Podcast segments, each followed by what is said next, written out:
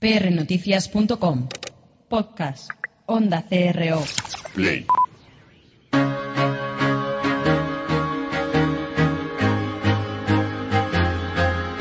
prnoticias.com y Onda CRO presentan Pasión y Talento con Gabriel Gómez.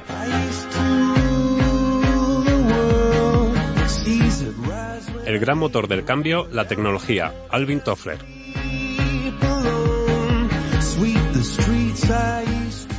Pues eh, bueno, pues esto es un guiño a todos, a toda esa comunidad británica que, que bueno, pues que apuesta o que apostaba por, por mantenerse en la Unión Europea. Es un guiño que le hacemos a, a esos ingleses que se sienten y se sentían europeos.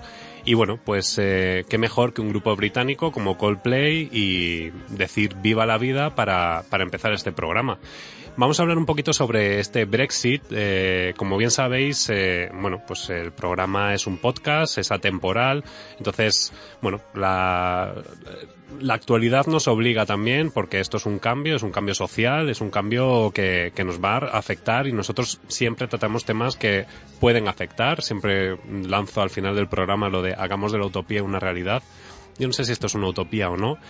El caso es que, bueno, pues eh, no sabemos ahora mismo, hay mucha incertidumbre y, y, bueno, pues ya tanto las instituciones europeas como todos los miembros eh, que formamos la, Unión Europea ya han dicho que, bueno, pues que hay que agilizar para, para evitar esta esta pues eso este momento de, no saber hacia dónde vamos o qué rumbo va a tomar la Unión Europea y hasta dónde puede llegar ¿no? este, este cambio, porque ya se comenta también que se puede producir un Frexit eh, y otros países eh, que, se, que se incorporen a este movimiento y este nacimiento de, de nacionalismos eh, e independentismos de, de, la Unión Europea. Eh, tengo hoy conmigo a Cristóbal Fernández, bienvenido. Hola, ¿qué tal? Encantado.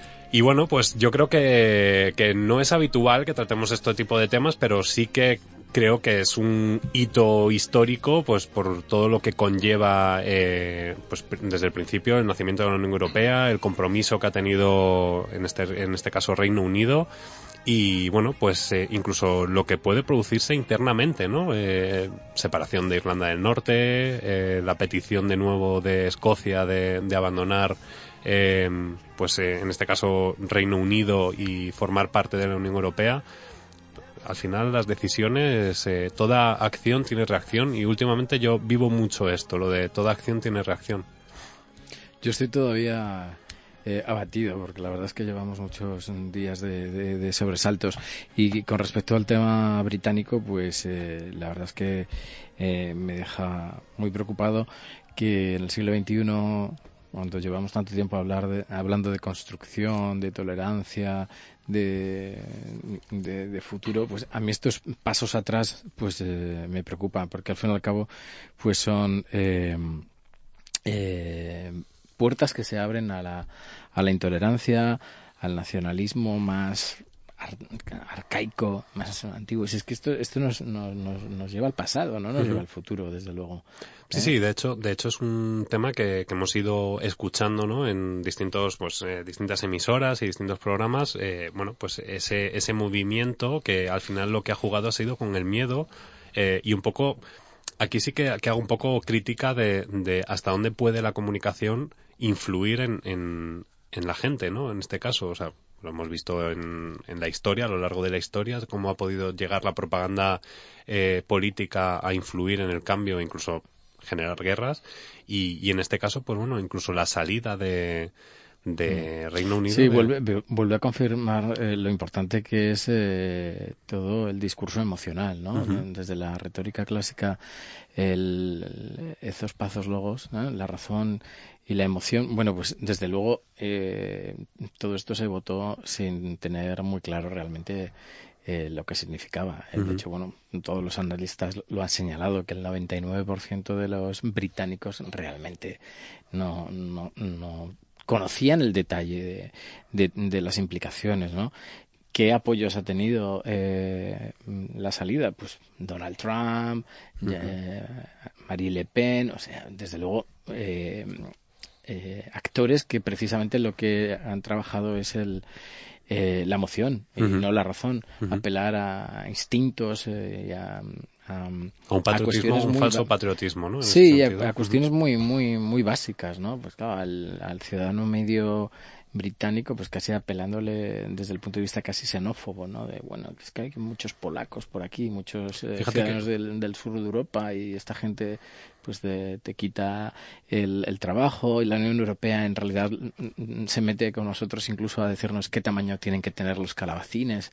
Estas mm. cosas que los británicos eh, han trabajado también luego muy bien en comunicación, ¿no? y claro, todos estos mensajes eh, si es que hace unos meses, lo que es un irresponsable es Cameron por haber, haberse metido en todo esto y luego además se ha ido y ahí ustedes se la ventilen. Mm. Pero eh, realmente es que hace apenas un año no había un, debate realmente sólido eh, al respecto de esto. Sin embargo, pues precisamente como estamos diciendo, con comunicación, utilizando elementos muy emocionales, apelando a, los instintos más básicos, pues han conseguido un 52% y han conseguido lo que casi nadie pensaba, ¿no? Porque prácticamente todas las encuestas y todas las casas de apuestas, todo el mundo eh, daba por supuesto que los resultados iban a ser bien diferentes.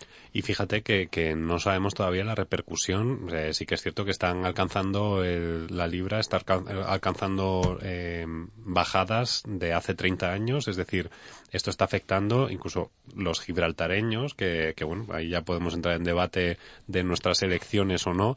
Eh, se sienten europeos. Entonces, claro, esto al final es eh, ese patriotismo o no patriotismo y, empezar a generar o no generar esas desconexiones. Vuelvo a repetir, toda acción tiene reacción. Es decir, si, si unos, al final, no sé hasta qué punto eh, puede esto afectar a, que, bueno, pues que se comentaba un, político que incluso se podrían, esto podría dar paso a la creación de, en lugar de unos Estados Unidos, unos Estados europeos, ¿no? Eh, este cambio. Y sí que es cierto que, yo he tenido constancia y, he vivido un poco lo, lo, que es el funcionamiento de, de la Unión Europea y, y cuando vemos las elecciones europeas, la gente eh, no se preocupa o, no es consciente de hasta qué punto puede llegar a afectar esto.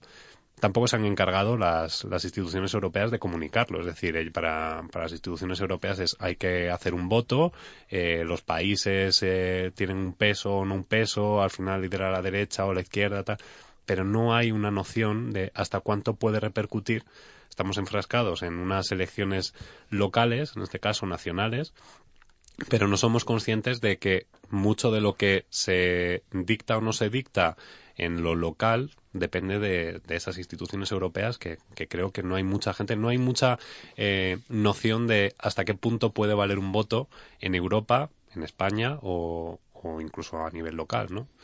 Veamos cómo, cómo evolucionan las cosas, pero desde luego eh, no son buenas noticias. Eh, y si en las próximas elecciones en Estados Unidos, pues eh, tenemos también una noticia que ahora, pues todavía puede resultar chocante y sorprendente, pero no es de extrañar. Donald Trump, algunas encuestas están dándole por vencedor, con lo cual estaríamos mm, ante una nueva configuración del orden mundial, donde gustan levantar barreras, crear nuevas eh, fricciones entre países que mm, no, no, no debemos olvidar que hace menos de, de 100 años pues estaban matando unos a otros, ¿no? Entonces, a mí todo esto me preocupa muchísimo y lo que pasa en Estados Unidos con Donald Trump me preocupa todavía, todavía más. ¿no?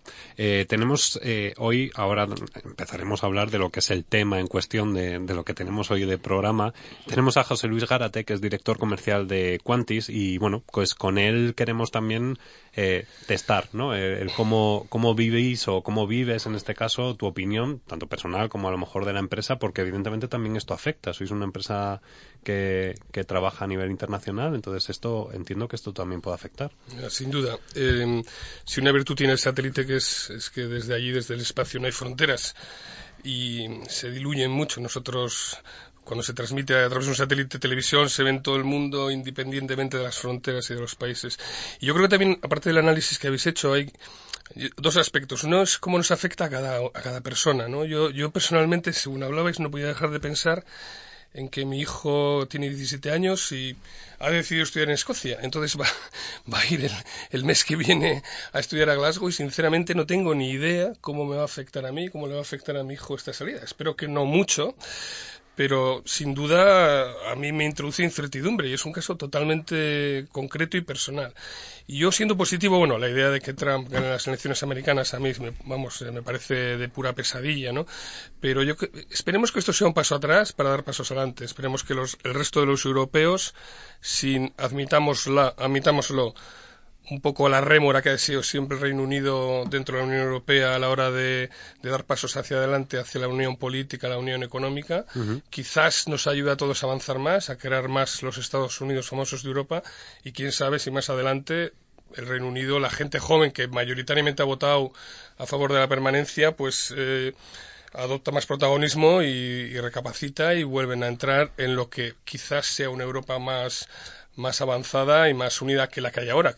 Que seamos sinceros, Inglaterra, o sea, el Reino Unido ha sido un, un verdadero problema hasta ahora. Sí, además eh, yo creo que una parte también de, todo esto ha sido la crisis humanitaria que se ha vivido con, con Siria y cómo lo ha afrontado la, la, Unión Europea. En este caso ha habido incluso sensación de que estaban mirando hacia otro lado cuando realmente era realmente alarmante eh, pues todos los campos de refugiados en Grecia y demás que, que bueno, pues eh, también eso se supone o, eso era base de la, de la Unión Europea y yo creo que mm, se han centrado más en el tema económico más que en el social, ¿no? Y, y al final, eh, y aquí en el programa hablamos mucho de eso, ¿no? De esa pasión y ese talento y cuando perdemos eso hay un hay un momento en el que empiezan esos lo que comentaba antes Cristóbal no ese ese de repente tocar emociones y, y, bueno, pues que nos han llevado a, muy malas, a muy malas épocas a lo largo de la historia y lo hemos visto.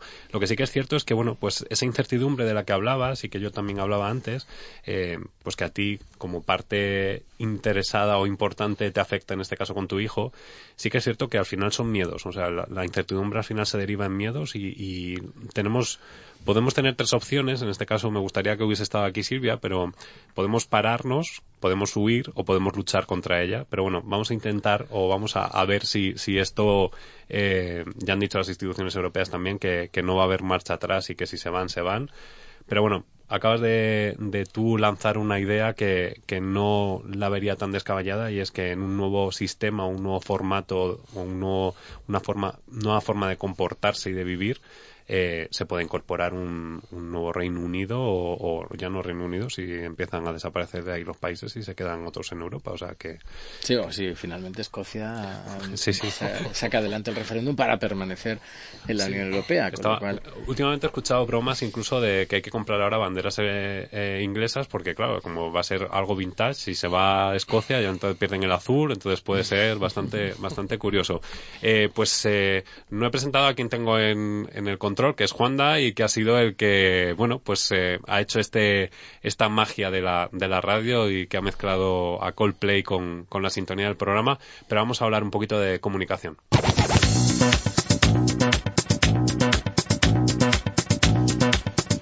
Y bueno, pues eh, como hay que cambiar de tercio y ya hemos tratado este tema del Brexit que, que bueno, eh, va a dar coletazos de aquí a los dos años que se supone, aunque quieran adelantarlo, va a seguir dando coletazos, eh, nosotros vamos a seguir con, como decía Queen, So Must Go On, ¿no? Entonces vamos a seguir haciendo, haciendo este, este programa y bueno, pues sí que es cierto que hemos ido analizando y a lo largo de, de toda la temporada pues nos hemos dado cuenta que la tecnología juega un papel muy importante. Probablemente muchos de los que estáis escuchándonos, probablemente no todos los que nos estáis escuchando, nos estáis escuchando a través de un tablet, a través de un móvil, a través de un ordenador, eh, nos habéis leído en redes sociales. Es decir, la tecnología es algo que, como decía en el principio, en la primera frase, es el gran motor del cambio, ¿no? Y bueno, pues eh, ciencia y tecnología se han convertido en productos fundamentales de consumo. Eh, pues vuelvo a repetir, todos tenemos un iPhone, incluso un iPhone o un, móvil eh, de última generación,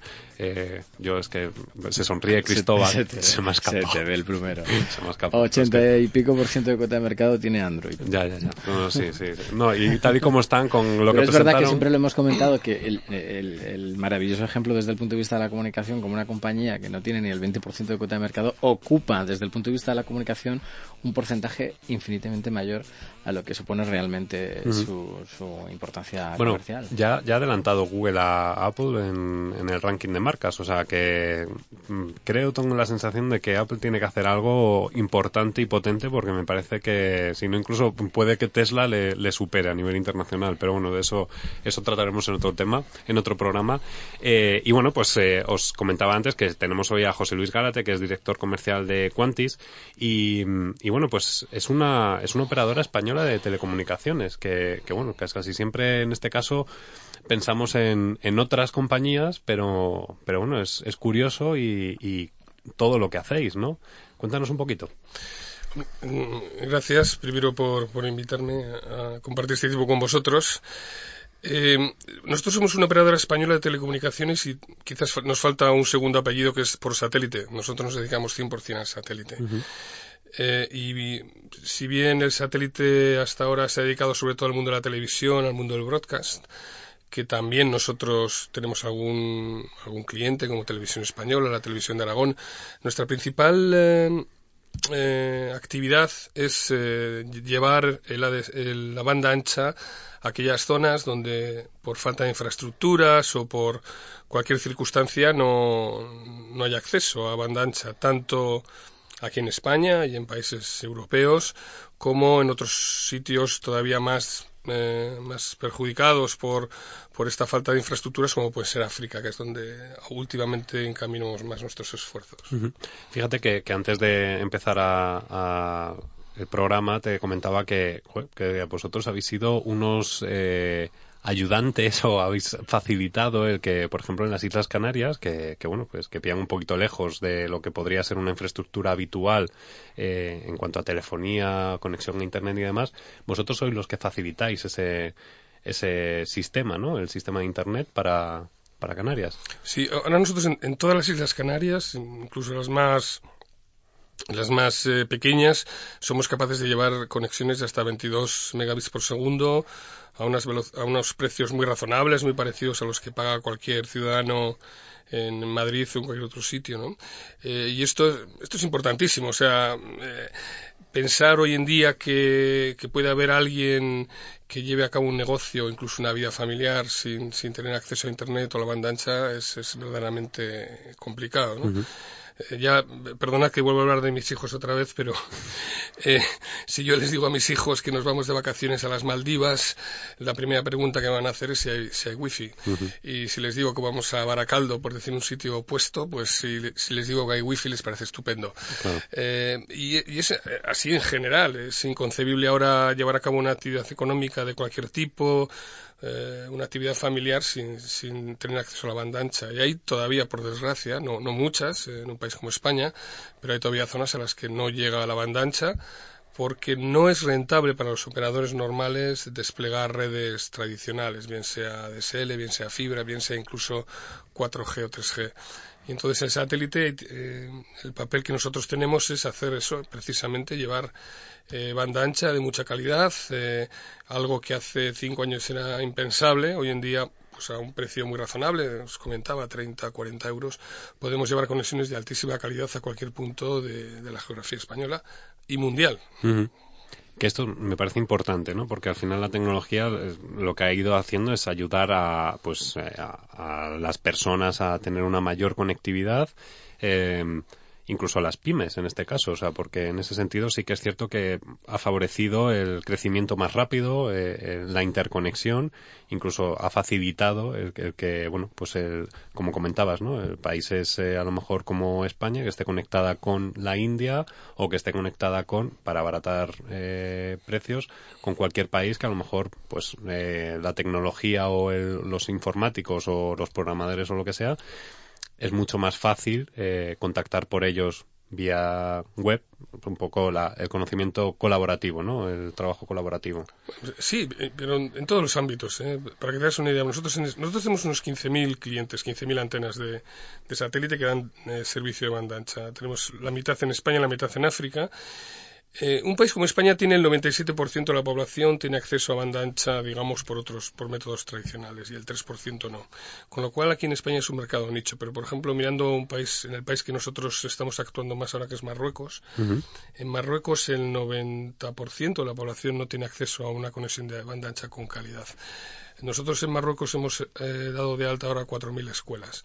Aproximadamente unos eh, 250.000 niños marroquíes en estos 4.000 pueblos que evidentemente están en las zonas más eh, desfavorecidas de Marruecos, van a poder acceder a Internet, van a tener un acceso al mundo digital gracias al satélite y sinceramente eso nos llena de orgullo. En los 10 años del proyecto Estamos hablando de la friolera de casi dos millones y medio de niños marroquíes que van a acceder a, a, Internet y que si no hubiera sido por esta tecnología no lo hubieran podido hacer. Y eso, sinceramente, yo creo que es un cambio social, un cambio eh, cultural y, va a ayudar a que Marruecos pues empuje hacia, hacia el progreso y hacia, hacia ser un país más, eh, más competitivo y con más, y con más futuro, ¿no? Y eso a nosotros nos, nos llena de orgullo eh, y de satisfacción, ¿no? En España mm, hay una gran preocupación en toda Europa en general, en Inglaterra incluso. Inglaterra, por cierto, ha hecho muchísimas inversiones en este, en este campo, el Reino Unido, Gales las zonas rurales están quedando despobladas eh, y es un fenómeno imparable. Eh, y evidentemente hay ciertas infraestructuras en las zonas rurales que no se pueden suplir. O sea, nosotros no podemos poner un hospital de calidad en todos los pueblos de 300 habitantes que hay en España, que son miles. Tampoco podemos poner carreteras eh, aves en todos los pueblos, pero sí podemos llevar Internet de una manera muy razonable. Sí podemos hacer que las familias y los negocios que vivan eh, y que lleven a cabo su actividad económica en las zonas rurales, pues tengan acceso a Internet. E incluso nosotros que vivimos en las ciudades quizás nos podríamos plantear en un momento dado eh, vivir un poquito más lejos de, la vorágine de la ciudad y, tener mayor calidad de vida, vivir en unas zonas más amplias, más sanas, más saludables, eh, si tenemos un acceso a Internet que nos permita teletrabajar o permita que nuestros hijos accedan a, una educación de calidad o permita eh, a profesionales de cualquier tipo pues eh, ejercer su actividad porque tiene una conexión de internet adecuada ¿no? Eh, evidentemente si no la tienes ese señor esa familia ese negocio van a acabar en una ciudad Vosotros tenéis clientes particulares y también corporativos. ¿Qué porcentaje supone sobre el total de vuestra actividad un, un colectivo y otro? Efectivamente, depende, depende cómo lo mires. Desde el punto de vista de las antenas, antes os decía que tenemos 15.000 antenas.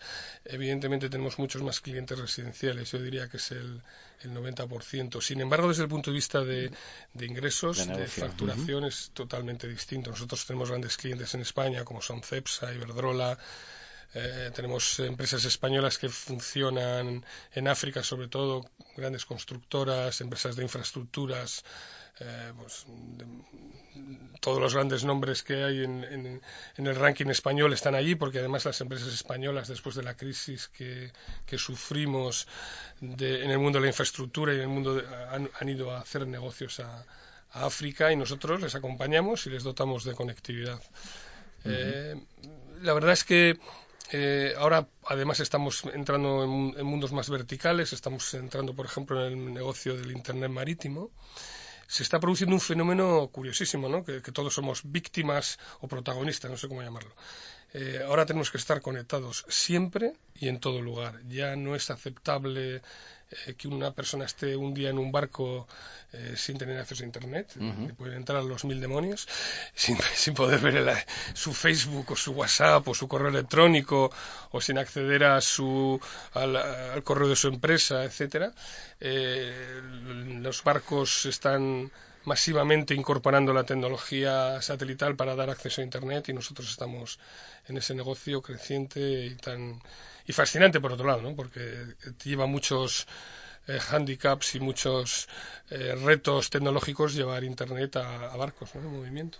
Fíjate que, comentabas el tema de, Marruecos, que tenéis presencia allí en Marruecos con el tema de las escuelas y demás, y hace poquito se, se reunían varias ONGs humanitarias eh, en un congreso en Berlín y hablaban sobre que había que aprovechar estas nuevas tecnologías pues para facilitar, por ejemplo, el que un refugiado pueda aprender idiomas o que pueda acceder a la legislación del país al que, al que se incorpora o en el que se encuentra, que pueda buscar empleo, salvar diferencias culturales, estudiar, tratar un poco la burocracia y conocer la burocracia. En ese sentido, creo que, que al final es un poco.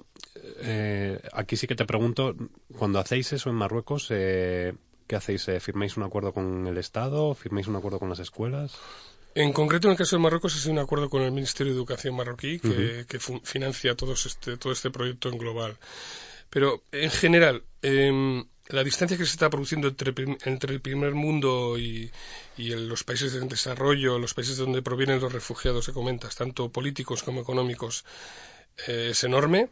Eh, siempre ha sido grande, pero el hecho digital, el hecho de Internet, está haciendo que nosotros vayamos a una velocidad mucho más rápida y que ellos al no tener acceso a este tipo de tecnologías, vayan a una velocidad mucho más, mucho más lenta.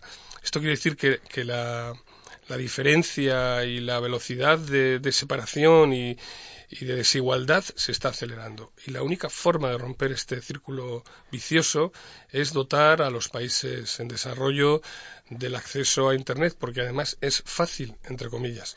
Es mucho más sencillo y es mucho más razonable y es gracias a las tecnologías existentes, principalmente al satélite, que otro tipo de, diferencias que son mucho más difíciles de, de jugar, ¿no? Como podrían ser de tipo sanitario, de tipo eh, infraestructuras de, transporte, etcétera, que son mucho más complicadas y que llevarían mucho más tiempo de establecer.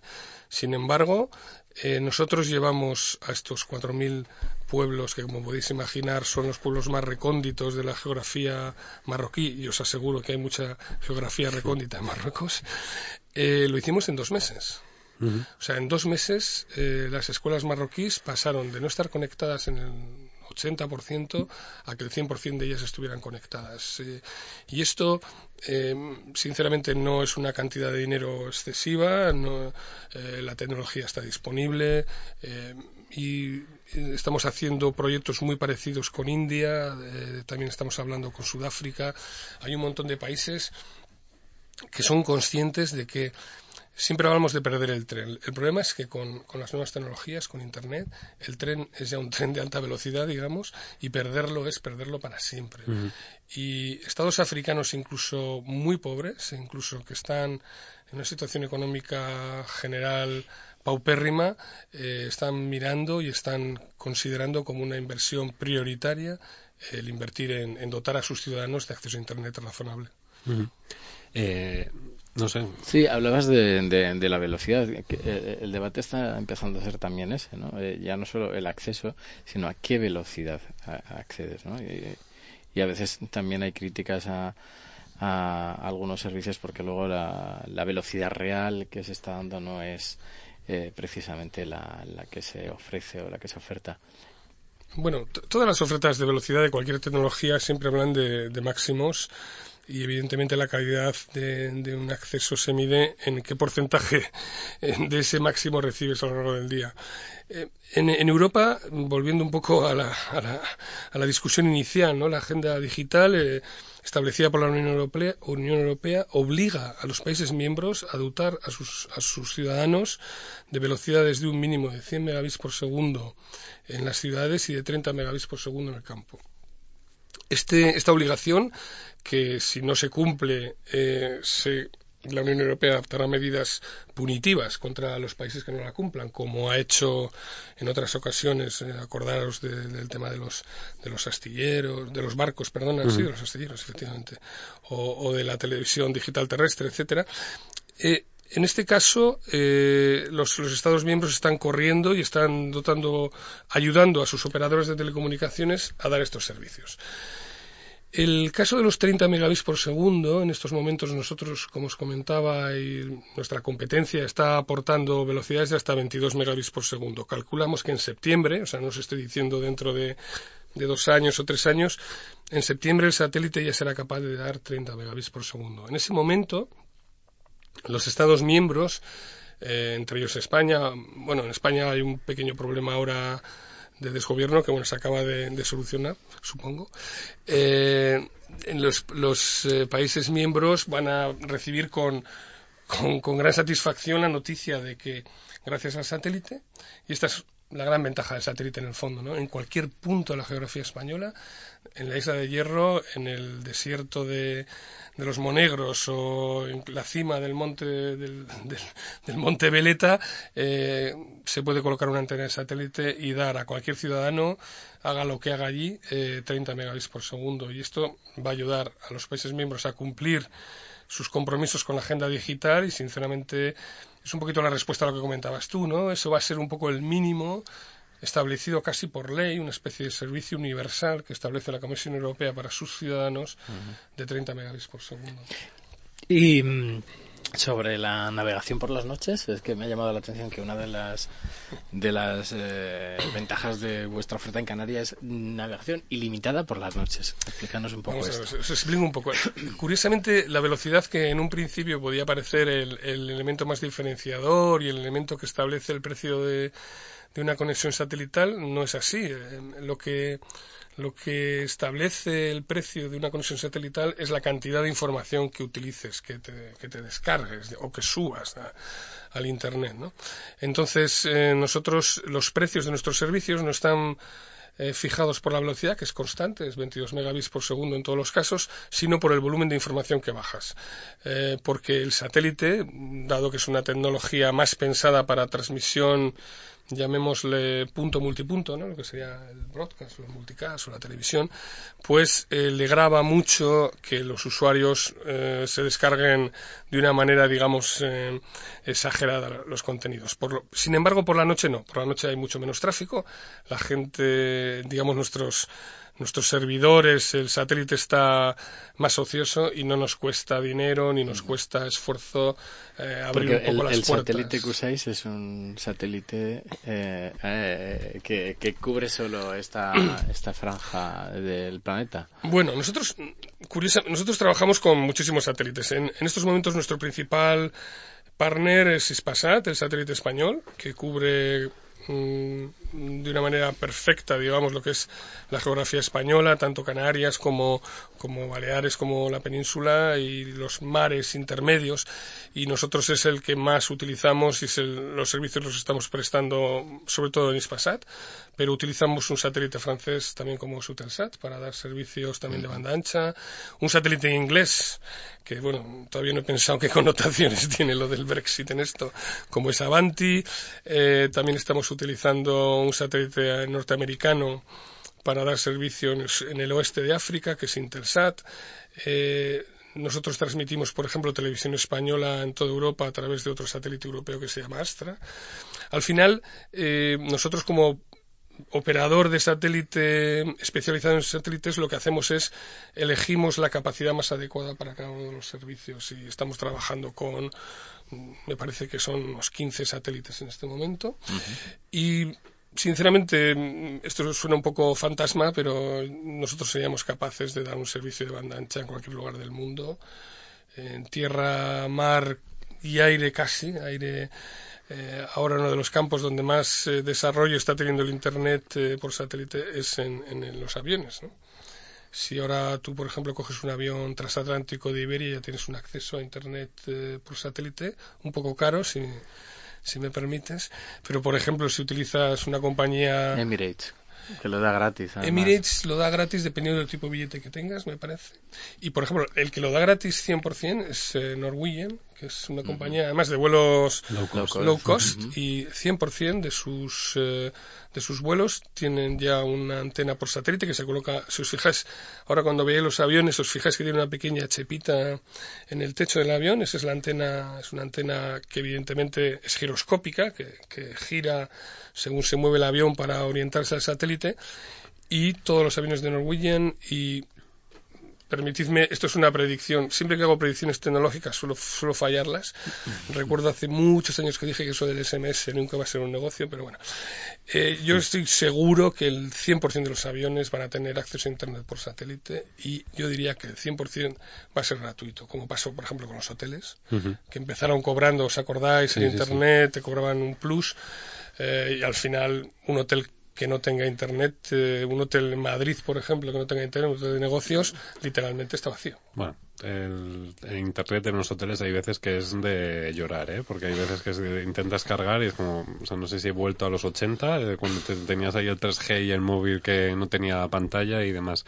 Em, me vais a permitir, que está muy bien que estemos hablando de tecnología y de todo ese primer mundo, pero ya sabéis que yo soy muy de corazoncito, entonces, eh, bueno, pues leyendo un poco informaciones y demás que hemos tenido, em, la tecnología, como decía, es un cambio y produce cambios y bueno, pues eh, en el caso de refugiados, vuelvo a insistir otra vez en el tema de refugiados, eh, se ha hablado incluso de, incluir dispositivos electrónicos dentro de las cajas de ayuda humanitaria para ubicar y, comunicarse con, los refugiados en este caso. Pues imagínate que hay una patera que está, se queda en mitad del Mediterráneo y demás. Eh, en ese sentido, eh, ¿Vosotros tenéis eh, pensado o tenéis algún acuerdo con algún gobierno o, en este caso, con la Unión Europea? Vamos a seguir un poco metiendo el dedo con la Unión Europea. Em, para facilitar esta, esta información o para facilitar este servicio que vosotros ya, ya dais, igual que habéis hecho con, en este caso con el Ministerio de Educación de Marruecos? No, sinceramente no. Nosotros eh, en el tema de los refugiados estamos trabajando con una ONG que me vais a permitir por motivos de, de seguridad nos mencione cuál es, que está utilizando barcos para, para sacar a los refugiados del Mediterráneo. ¿no? En concreto, uno de los barcos dotados con una antena nuestra eh, me parece que ha rescatado a cincuenta y tantas mil personas. Algo que, por cierto, te pone los pelos de punta pensar que, que hubiera sido estas personas si no hubieran sido rescatadas de esta forma. ¿no? la conexión satelital de este barco ayuda a varias cosas. Primero, a localizarlos a coordinar eh, los esfuerzos de búsqueda con las autoridades de tierra, sobre todo las italianas y las libias. Bueno, autoridades libias son más bien unos entes internacionales que actúan en Libia en este sentido. Y también para transmitir las imágenes de los rescates, etcétera, que están siendo eh, muy impresionantes y que están impactando, yo creo, a toda la opinión pública en el mundo.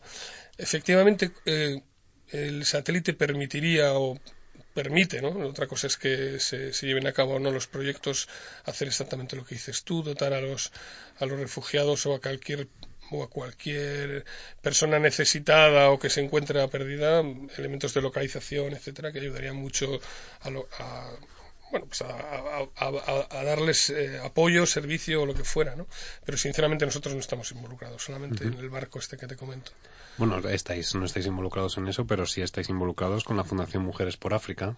Sí, eh, efectivamente, Mujeres por África es uno de nuestros clientes. Tenemos varias ONGs eh, africanas. El, satélite tiene un evidente aspecto social, ¿no?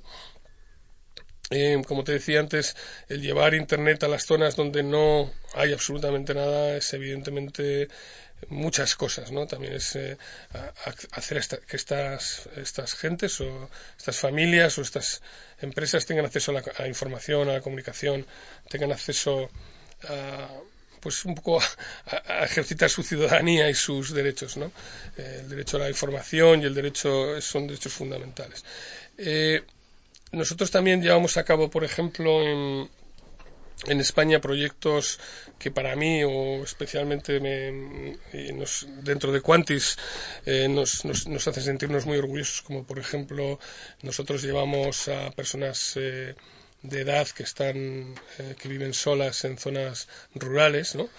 que es un fenómeno general en, la tercera edad, ¿no? Gente mayor, la, esperanza de vida cada vez aumenta más y gente mayor que se queda sola. Y esto ocurre también en las ciudades y en los pueblos. En las ciudades es menos grave. Eh, la gente en España vive mayoritariamente en, bloques de viviendas, en pisos, pues es muy sencillo que estas personas acudan o se, o se conecten o hablen con otras personas, mientras que en poblaciones rurales pequeñas, que sobre todo fuera del verano están casi abandonadas, para, unas, para una persona mayor eh, de mucha edad quedarse sola es un verdadero drama. Eh, nosotros, en colaboración con, con la Unión Progresista de, no, Unión Democrática de, Pensionistas, la UDP, eh, hemos llevado a cabo un proyecto que se llama Contigo en Casa, que básicamente es un programa de acompañamiento esta gente que se queda sola en, zonas rurales, nosotros les colocamos una, antena de satélite, les colocamos una, Smart TV y eh, de una manera muy sencilla ellos eh, pueden acceder a sus, a sus familiares a través de Skype. ¿eh? Es, una experiencia verdaderamente fascinante. Nosotros dentro de la empresa tenemos una persona, Marisol, que se encarga de, hablar con ellos y de, y de que se habitúen al uso de la herramienta. Eh, tiene una relación incluso ya de años con algunos de ellos muy muy muy bonita muy muy humana es una persona muy muy agradable y que sabe tratarles perfectamente ¿no? y luego los, los, estas personas lo que hacen al final es hablar con sus familiares con sus con sus hijos con, con amigos y eh, hemos visto verdaderos cambios de, eh, nos lo comentan las personas que les apoyan, los, sus médicos, etcétera, gente que estaba en fases de depresión, gente que estaba al borde de ser totalmente dependiente y tener que ir a una residencia, colocarles este, esta ventana de comunicación está, y literalmente eh, revivir, ¿no? El otro día me comentaba Aquilino, Aquilino, Aquilino Antuñez, nuestro consejero delegado, que lleva este proyecto muy, muy de la mano, nos comentaba que que una señora utilizaba el, sistema para cocinar con su hija. Su hija vivía en Polonia, en Varsovia. Y mientras su hija comía, probablemente en la empresa, ella eh, cocinaba y estaba en la cocina pululando con la cámara puesta y hablando con su hija y enseñándole lo que estaba cocinando. Esto, sinceramente, es. Primero rompe dos tabús fundamentales. Uno, que la gente mayor no le interesa la tecnología. La gente mayor no es que no le interese la tecnología, tienen más dificultades para acceder a la tecnología, pero una vez que la conocen y una vez que la usan, tienen la misma o más dependencia que cualquiera de nosotros. El segundo axioma que yo creo que rompe esta experiencia nuestra es que en las zonas rurales la gente no está interesada por, por, la tecnología, por Internet, todo lo contrario. Lo tienen mucho más difícil, eh, les es más complicado, pero una vez que tienen acceso es justo lo contrario. Eh, ellos entre comillas, dependen mucho más de ella que nosotros. Nosotros tenemos acceso a muchas más ventanas de información, a muchas más eh, posibilidades de ocio, etcétera. Eh, eh, sin embargo, sin embargo, en el campo no es así, con lo cual la dependencia que adquieren de este tipo de actividades es todavía mayor. ¿Y cómo veis vosotros? Eh, porque claro, al final esto, la brecha digital, y yo creo que aquí sí que lo hemos tratado, porque últimamente de hecho hemos hablado mucho de, esas personas mayores que, que no son mayores, sino que son inquietas, son mayores a lo mejor por edad, pero no, no por actitud. Em, ¿Cómo ves ese, esa, brecha digital que, que, dicen que existe? ¿Es real? ¿No es real? Eh, ¿Se puede solventar con, con, medidas como las que estáis desarrollando vosotros? Ah, sin duda, sin duda. Eh, brecha digital eh, lo podemos aplicar a varios conceptos, ¿no? Uno que es un poco lo que estás tú describiendo, que es eh, una brecha generacional casi, ¿no? Gente que, pues, somos la, la, generación del lapicero. Yo soy de la generación del lapicero, ¿eh? bueno, del bolivic más bien, pero bueno, la generación que ha nacido sin tener acceso a Internet y que ya cuando Internet ha explotado le ha pillado un mayor, le ha pillado eh, pues con una edad en que ha encontrado difícil. Eh, yo, sinceramente, eh, además esta gente normalmente está un poco acomplejada ante estas tecnologías, está un poco temerosa. Yo creo que es un papel fundamental de las entidades públicas el facilitarles el acceso, el darles, el quitarles las barreras, ¿no? Barreras económicas, barreras tecnológicas y la barrera principal en el caso del mundo rural, que tengamos que tener en cuenta que en el mundo rural eh, sin duda hay un mayor porcentaje de mayores que en el urbano, ¿no? Eh, en el mundo rural el problema de la, del acceso a las telecomunicaciones de calidad, a la banda ancha y evidentemente hay que romper esas barreras y hay que ayudarles, hay que empujarles eh, y yo, recuerdo una imagen curiosa, ¿no? Volvía yo con la familia, tercera vez que hablo de familia, pero bueno, mm. volvía con mi familia de, nosotros veraneamos en La Rioja y cruzando la Sierra La Demanda, que por cierto es precioso y se la aconsejo a todos los oyentes. Eh, hay un pueblo de Burgos, el primer pueblo de Burgos, eh, que se llama Fresneda, eh, había en la calle principal del pueblo, es un pueblo que en verano habrá me imagino 300, 400 personas, pero en invierno no más de 50, 60. En, en la avenida principal del pueblo había como 6 o 7 antenas de Quantis en concreto, y yo paré el coche, saqué la foto para, y que utilizo normalmente cuando hablo de estas cosas. Eh, y eh, paré en el bar del pueblo mm, y hablé con ellos y les comenté que era de Quantis y os prometo que es el cliente más agradecido y la gente más amistosa que he conocido en mi carrera profesional gente que literalmente decía nos habéis cambiado la vida, nos habéis metido en el mundo. Eh, hemos conocido, incluso hablamos más entre nosotros, decían entre ellos ya. Eh, hace un frío que pela en estos sitios en invierno, suele nevar, es un típico pueblo que se queda aislado, semi-aislado por la nieve y gracias a, a Internet, gracias a unas pequeñas antenas de 60 centímetros de satélite, pues esta gente está conectada, habla con sus hijos, eh, literalmente les ha cambiado la vida. Y, yo creo que esto es un ejemplo a, seguir. Eh, y ya no, no me no me circunscribo quizás a las zonas rurales, que es un poco nuestra competencia, sino en general, en las ciudades también. Yo creo que hay que hacer un esfuerzo por reintegrar a la gente de edad en el mundo digital, que es que se está convirtiendo casi en el mundo real eh, hoy en día. Porque fijaros que, al final eh, estas nuevas tecnologías, aunque haya gente que lo vea como una amenaza, que bueno, son los menos ya, eh, afortunadamente. Estas viejas nuevas tecnologías. Estas viejas ya, nuevas, ya, sí, sí, sí. ya no son nuevas. Sí, sí, porque claro, ya estamos, ya vemos que incluso Internet pasará, llegará por el tema de la luz, ¿no? y demás. Y bueno, sí que es cierto que yo ya había escuchado hace años, había escuchado el tema del satélite, de, recibir eh, Internet vía satélite, pero claro, hasta, hasta que no ha pasado un tiempo, pues pueden ser como ocho años aproximadamente o así, eh, se empezaba a oír ese el futuro será eh, Internet vía satélite y ya es una realidad que eso es, es lo curioso, ¿no? Eh, veremos pronto otro salto eh, desde el punto de vista de, bueno, pues de tener una bombilla y que esa bombilla nos facilite ese internet o ya estamos hablando de competencia.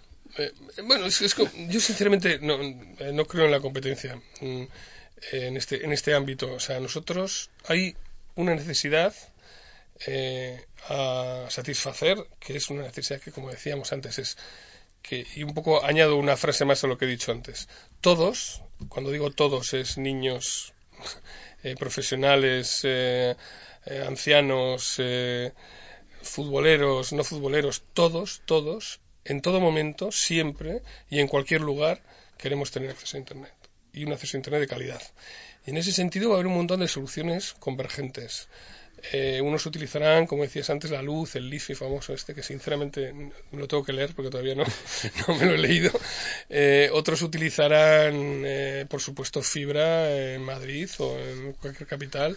Otros utilizarán 4G en, en movimiento para ver, pero al final todos veremos la serie de moda y unos la verán en un, determinado formato y a través de una determinada infraestructura de telecomunicaciones. el satélite, digamos que lo que hace es cerrar el círculo y evitar que nadie se quede aislado.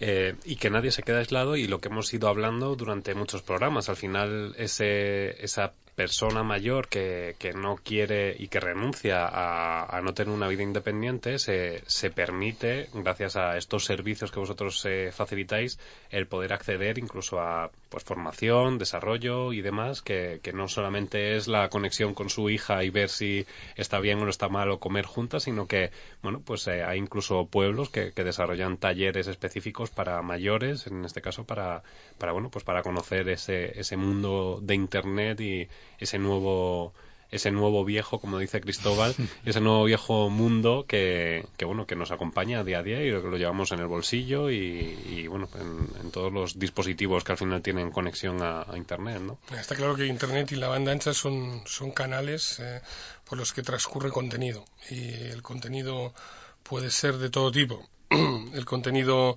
puede ser puramente recreacional o de comunicación o puede ser informativo y, por supuesto puede ser formativo. Eh, eh, además, este, tipo de colectivos, eh, como por ejemplo las personas mayores en zonas rurales, son de un perfil muy similar a los que se les pueden aplicar políticas de formación o de, o de capacitación de una manera muy sencilla.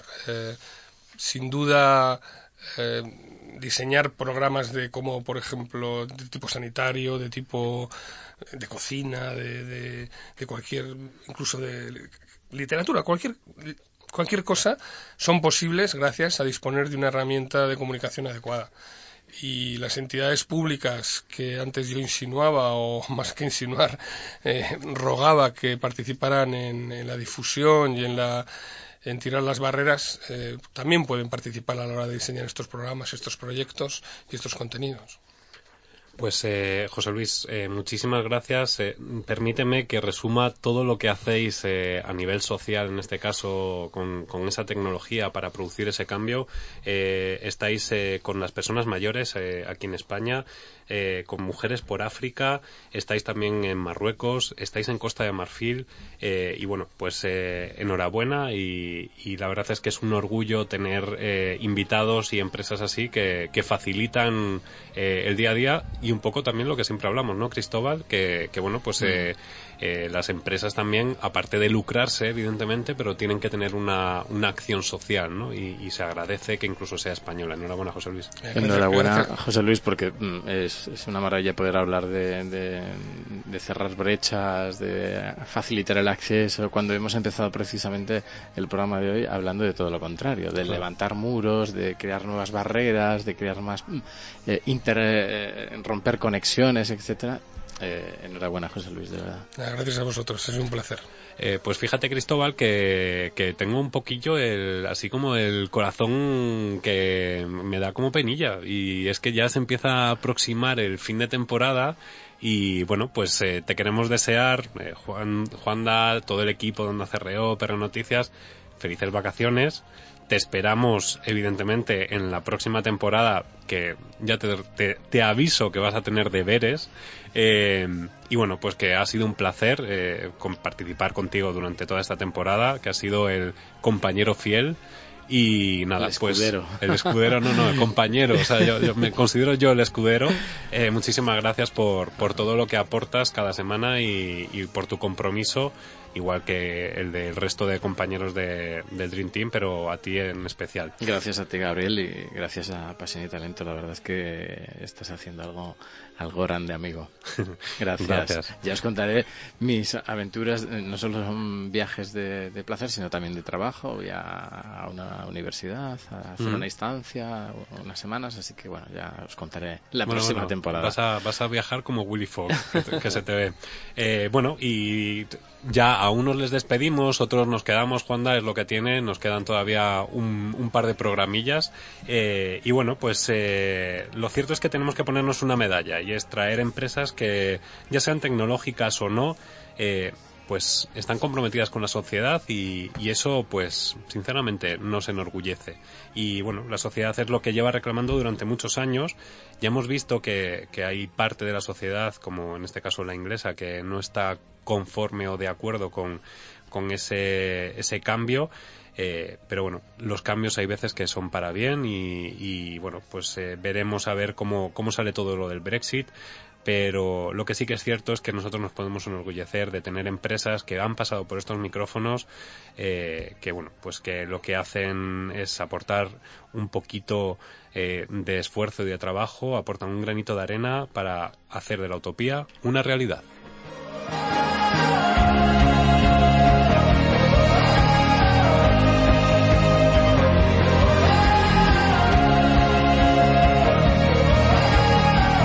Visita el apartado de podcast de prnoticias.com para escuchar este y muchos más contenidos.